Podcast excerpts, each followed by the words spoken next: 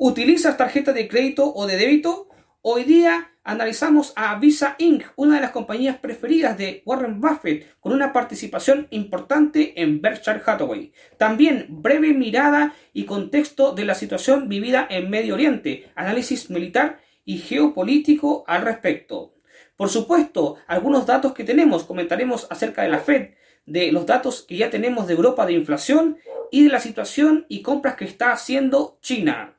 Soy Rodrigo Águila y te saludo en este último martes 31 de octubre, aquí en Pulso de Mercado. Comenzamos.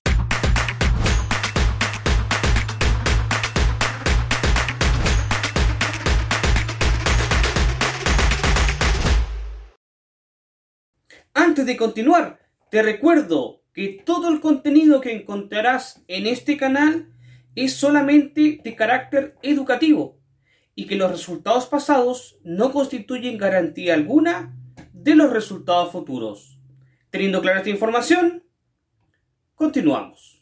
Blinken comparece para justificar las ayudas económicas tanto a Gaza, desde el punto de vista militar, a Ucrania desde el punto de vista militar y a Israel también desde el punto de vista militar.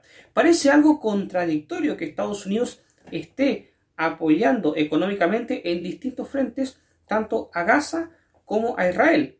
Porque si bien es cierto, el conflicto inició desde Gaza a Israel, no tiene que ver con, por supuesto, la población civil que está sufriendo por la situación compleja del conflicto ya mencionado. Por su parte, el líder de Israel, Benjamín Netanyahu, hace un llamado a Egipto para que abra las puertas para que el público de Gaza, la gente de Gaza, pueda llegar a ese país. Sin embargo, Egipto y la comunidad internacional no quiere aceptar a la gente de Gaza. El motivo principal por el cual los líderes europeos no quieren aceptar a pueblo, pueblo gazatí en sus países tiene y obedece con una situación bastante clara. El enfrentamiento que podría haber entre ciudadanos de origen israelí que viven en la diáspora, principalmente en distintos países de Europa desde hace muchos años y ya con varias generaciones, con el pueblo árabe que ya, ya presenta varios problemas con ya algunos refugiados de este origen en Europa. Recordamos que existen actualmente varias protestas. Lo mencionábamos la semana pasada, con apoyo fuerte hacia Palestina por el bombardeo que está sufriendo la franja de Gaza. Ahora, ¿qué es lo que se nos viene encima? Ya nos dicen en Alemania. Alemania advierte de que podría esto escalar en un conflicto donde directamente este país se vería involucrado y que la población alemana tiene que estar preparada. Algunos analistas dicen que esto no tiene sentido, ya que Alemania en sí indirectamente ya está en un conflicto, desde que a través de la OTAN, donde Alemania es miembro, ha ido apoyando a Ucrania ante el conflicto en Rusia. Esa obviamente es una visión realista y que puede ser discutible. Sin embargo, la posición también de la OTAN actualmente respecto al conflicto en Medio Oriente es de apoyo a Israel, no de una forma tan fuerte y tan activa como en el caso de Ucrania, pero el apoyo está. Y Estados Unidos, por supuesto, es el que comanda ese apoyo. Turquía, por su parte, a ser un país musulmán, se mantiene un poco eh, diferente a la posición de la OTAN. Recordemos que Turquía es uno de los miembros de la OTAN, pero es un país musulmán y por supuesto que no está de acuerdo con el bombardeo de Israel en Gaza y menos aún con lo que ahora vamos a comentar. Finalmente, Israel ha comenzado a penetrar directamente en el territorio gazatí. Poco a poco los soldados de Israel van por dos objetivos claros. El primero es el más importante, la liberación de los rehenes que todavía están en poder de Hamas. Y el segundo objetivo, acabar directamente con Hamas. Y para ello están corriendo un riesgo muy alto. Benjamín Netanyahu decidió de que efectivamente las tropas israelíes iban a penetrar en Gaza. Esto considerando los grandes riesgos que conlleva, ya que se sabe que existen cantidad importante de kilómetros de túneles subterráneos donde jamás se mueve por debajo, literalmente por debajo de la zona de Gaza. Y esto pone en desventaja en una guerrilla urbana al ejército, al potente ejército de Israel. Una de las novedades más importantes es el, aumento del precio del oro. Se sabe que el oro funciona como un metal y un activo refugio que si bien es cierto en sí no genera valor y por tanto muchos de los inversionistas no gustan de meter dinero en él, lo cierto es que cuando las cosas se ponen feas y en las guerras y en la historia se ha demostrado de que el oro es el refugio por excelencia. ¿Y China qué está haciendo? Lleva nueve meses comprando cantidades ingentes de oro. Se calcula que más de 900 toneladas de oro se ha hecho el gigante del dragón rojo de Asia. Esto es una señal interesante a tomar en consideración, sobre todo para los inversores que les gusta de apostar por el metal dorado. Finalmente, estamos a puertas de conocer los datos de la subida de tipos de la Fed. ¿Cuál será el anuncio? El consenso es claro, no habrá subida de tipos. Ese es el consenso, lo que la mayoría, la gran mayoría de analistas esperamos. Sin embargo, la última palabra estará por parte de Jerome Powell y su equipo de la Reserva Federal, así que estaremos muy atentos respecto a ese dato. Y hace poquitos minutos atrás hemos sabido del dato de la eurozona. La inflación se ha reducido más de lo esperado y eso nos alegra bastante. Esto ha empujado un poco los mercados financieros, al DAX alemán y también al euro dólar. Recordemos que el par ha estado muy castigado en el último tiempo. Recuerda que el análisis de Forex podrás verlo con mis compañeros. Nosotros vamos a revisar cómo ha estado el Standard Poor's 500, donde ha roto un nivel importante y nos ha sacado a todos con muchos stop loss. ¿Cuál será la oportunidad que nos podría estar mostrando en este momento el Standard Poor's 500, si es que existe alguna? Para resolver esta inquietud la caída del SP no nos puso muy contentos porque nuestro stop loss saltó, ya que si recuerdan la posición que habíamos preferido era de compra. Esa era nuestra opción A. Nuestra opción B era una caída bastante fuerte, que sigue teniendo sentido. Pero después de esta caída, ¿qué sucedió? A ver, vamos a ver una radiografía de lo sucedido. Recordemos que la situación a nivel mundial está muy tensa, así que esta clase de movimiento es totalmente comprensible. La volatilidad es parte de situaciones geopolíticas tensas cuando suceden. Bueno, el precio, si bien es cierto, tuvo una caída bastante vertical, ha habido una recuperación, un rebote que coincide con una zona importante del retroceso Fibonacci. ¿Cuál es esa zona? Esa zona del 50%. En este momento el precio se encuentra por encima, levemente por encima del 50% del retroceso Fibonacci, lo que nos da una importante o considerable señal de posible recuperación al alza. Me gusta, pero hay que considerar algo. Para ello, tiro líneas de tendencia en esta última, en esta última, valga redundancia, tendencia que está marcando dentro de un canal bajista. ¿Qué es lo que podría significar? De que si bien es cierto exista una continuidad al alza del precio, esta podría ser bastante corta, ya que podríamos estar ante un cambio de tendencia si la situación a nivel global, incluso si despiertan aires más claros de recesión, se dejan caer en las noticias macroeconómicas. Pero por ahora no nos adelantemos a esos hechos. Lo interesante es que para corto plazo, si vas a operar, por ejemplo, intradiario o muy corto plazo de aquí a la próxima semana con velas de una hora o cuatro horas o incluso con temporalidades menores, hoy día el rebote es hacia el alza y eso me gusta. Ahora, si quieres ver con una mirada un poquito más amplia, tienes que considerar de que el precio todavía podría caer más. Buscar, obviamente, ser esto una zona de retroceso para que el precio vuelva a caer. A muy largo plazo, sin embargo, la visión es optimista, es de es alcista, pero eso es ya con vista de gráfico semanal. A corto plazo, vista diaria, la cosa que podría ir para abajo, pero a vista de 4 horas, 1 hora, 15 minutos es que podríamos tener una recuperación hacia arriba.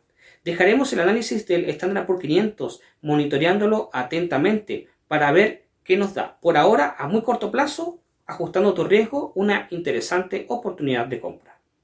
Como hemos mencionado en repetidas ocasiones aquí en Pulso de Mercado, la situación energética alemana ha afectado su economía. Ahora, con el tema de Israel, el mundo no se podría permitir un doble conflicto que efectivamente empujaría los precios de la energía y principalmente del petróleo al alza. Incluso se especula que Rusia podría ser uno de los grandes ganadores y también hay que decirlo, Estados Unidos. Alemania ha sido de los países que más ha sufrido a nivel global de acuerdo a esta situación. Hemos hablado de la importante inmigración, tanto profesional y como también de compañías desde Alemania a Estados Unidos, y cómo la población alemana ha ido sufriendo el aumento del coste energético en sus hogares. Sin embargo, el DAX siempre tiene algo que decirnos. Vamos a revisar el progreso del DAX, esta caída que tuvo, y será que esto va a caer más o podrá irse de nuevo al alza. Para ello, vamos a hacer una revisión rápida al gráfico técnico del DAX alemán. El índice alemán comparte caída con el SP500. Sin embargo, conociéndose hace minutos atrás datos muy buenos de la reducción de la inflación en Europa, aunque con una disminución en el crecimiento, la verdad es que ha tenido un rebote bastante bueno en una zona importante a nivel de Fibonacci. 61.8. Escuchad, 61.8, número de la belleza. Y este es un dato que no podemos dejar pasar, ya que si hay un rebote justo en la zona 61.8 con un nuevo impulso alcista, nos da una oportunidad de considerar, al menos considerar una oportunidad al alza. Mm, pero vamos a ver eh, cuál es la tendencia actual. En una tendencia de corto plazo hemos marcado que hay nuevos máximos menores a los anteriores, lo que determina que estamos en una zona con un canal bajista.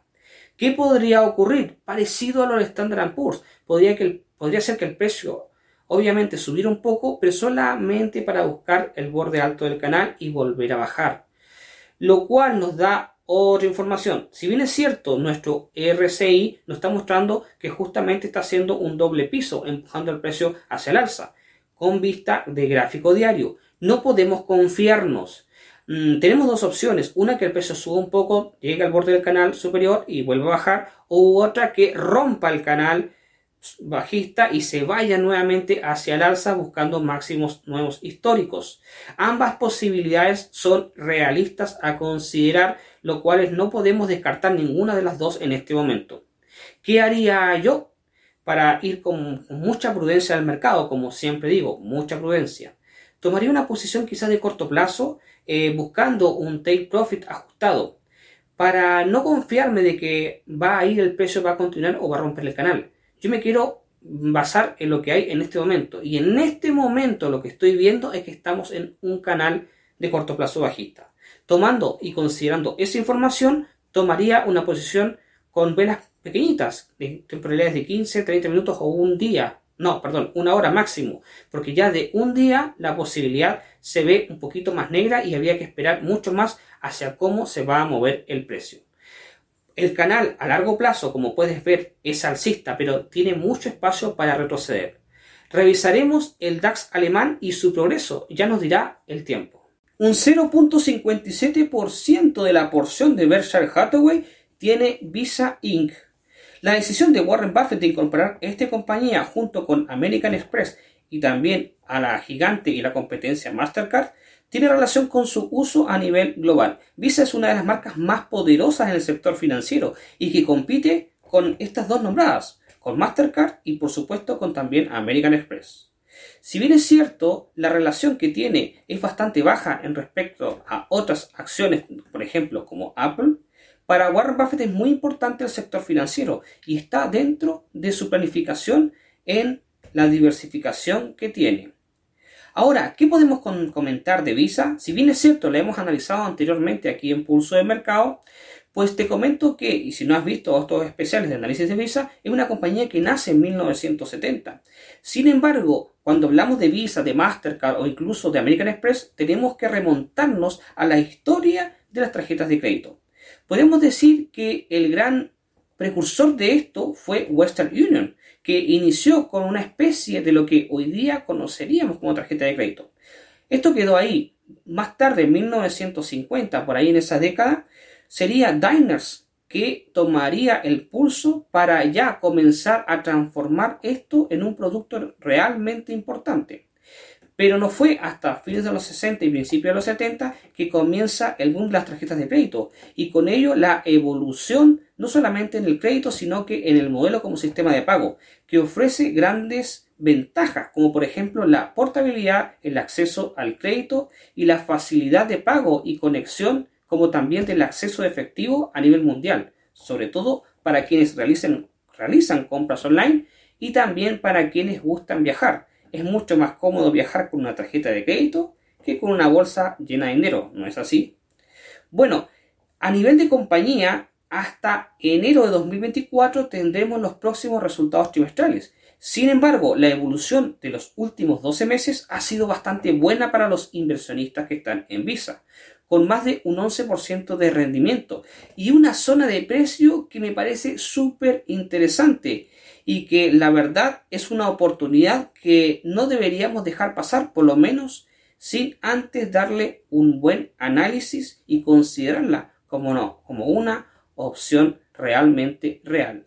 Vamos directamente al gráfico de Visa y a revisar y detectar cuál sería esta oportunidad de la que estoy mencionando a nivel técnico. No hay cosa más hermosa que comenzar a tirar líneas en un gráfico desnudo. Comenzamos con nuestras medias móviles de 70 y 200 periodos con vistas diarias en el gráfico de Visa, Visa Inc. Bien, ¿qué, ¿qué, estamos viendo? Tiramos línea de tendencia con últimos mínimos mayores a los anteriores, máximos mayores a los anteriores, canal alcista, tendencia alcista, no hay duda alguna, esto es clarísimo, más claro que el agua. Bueno, eh, también vamos un poquito más al pasado, veíamos que tuvimos un canal bajista que se rompió para ser reemplazado por este nuevo canal alcista que me gusta muchísimo. Oportunidad, a ver, el precio se encuentra justo, justo, justo por ahí la zona de la media móvil exponencial de 200 periodos, justo levemente por arriba. La media móvil de 70 igual está por encima de la de 200 todo nos indica que estamos en una tendencia alcista. Por tanto, si estoy con vista diaria en una tendencia alcista, no me queda más que pensar en comprar. No estoy viendo una posibilidad de venta en este momento.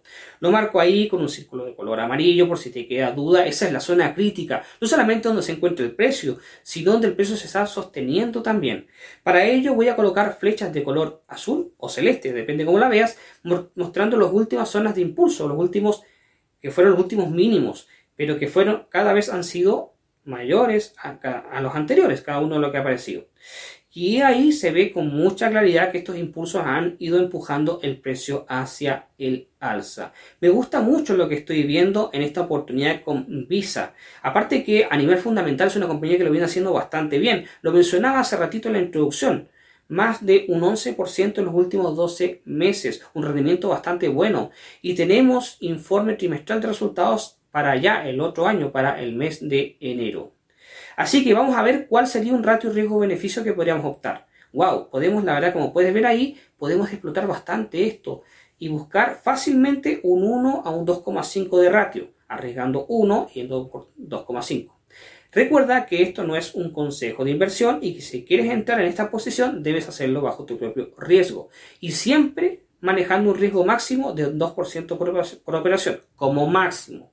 También recordarte de que puedes operar este instrumento en nuestra plataforma Anspan Trader de Swissquote Bank. Ahí te encierro grande de color amarillo cómo es esta tendencia alcista. Revisaremos el progreso de Visa más adelante, ya que es una compañía que me gusta bastante. Solo faltan 17 días a puertas de la entrada del mes de noviembre. Tenemos el Latam Pro Trading, el evento de trading que estabas esperando.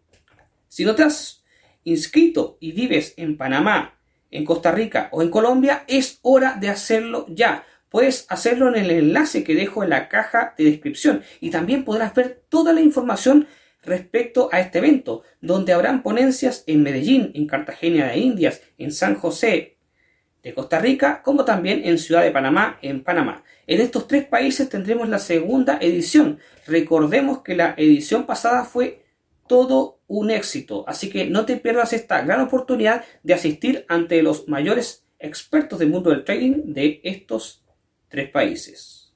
El día de hoy continuamos con nuestro portafolio de Berkshire Hathaway y nos centramos en una compañía financiera de emisión de tarjetas de crédito. Se trata de Visa. La próxima semana revisaremos a la competencia, que también es parte del portafolio de Warren Buffett. Hablamos de Mastercard. También hicimos una rápida mirada a la situación geopolítica, el avance de Israel con el conflicto en Medio Oriente con Gaza o más bien contra Hamas, donde la población gazatí es la que está sacando la peor parte de este tema. También la posición geopolítica y de todos los líderes, aquellos que están con los ojos abiertos, como también los medios de comunicación y las protestas en las calles. Por otra parte, la noticia, China comprando oro en gran cantidad y estamos en espera de los datos de la Reserva Federal. ¿Cuál será su decisión de tipos? Aunque ya el mercado tiene descontado de que en esta ocasión no habría subido de tipos. Esperemos que la Fed no nos sorprenda. Recuerda que si no te has suscrito a Pulso de Mercado es la oportunidad de hacerlo ahora ya y también activar la campanita de notificaciones. Por otra parte, te recuerdo que la próxima semana estaremos revisando nuevos índices, aparte de los que hoy día vimos que fue el Standard Poor's 500 y el DAX alemán. De lunes a viernes estamos también transmitiendo con mis distintos compañeros el análisis de activos como Forex, materias primas, índices y acciones, por lo que te dejo invitado o invitada el día de mañana para que estés con Verónica Chacón, que desde Costa Rica estará analizando el mercado Forex. Nosotros nos reencontraremos con la siguiente parte del portafolio de Berkshire Hathaway el siguiente martes, ya en el mes de noviembre, aquí en Pulso de Mercado. Te mando un gran abrazo y te deseo éxito en tu trading.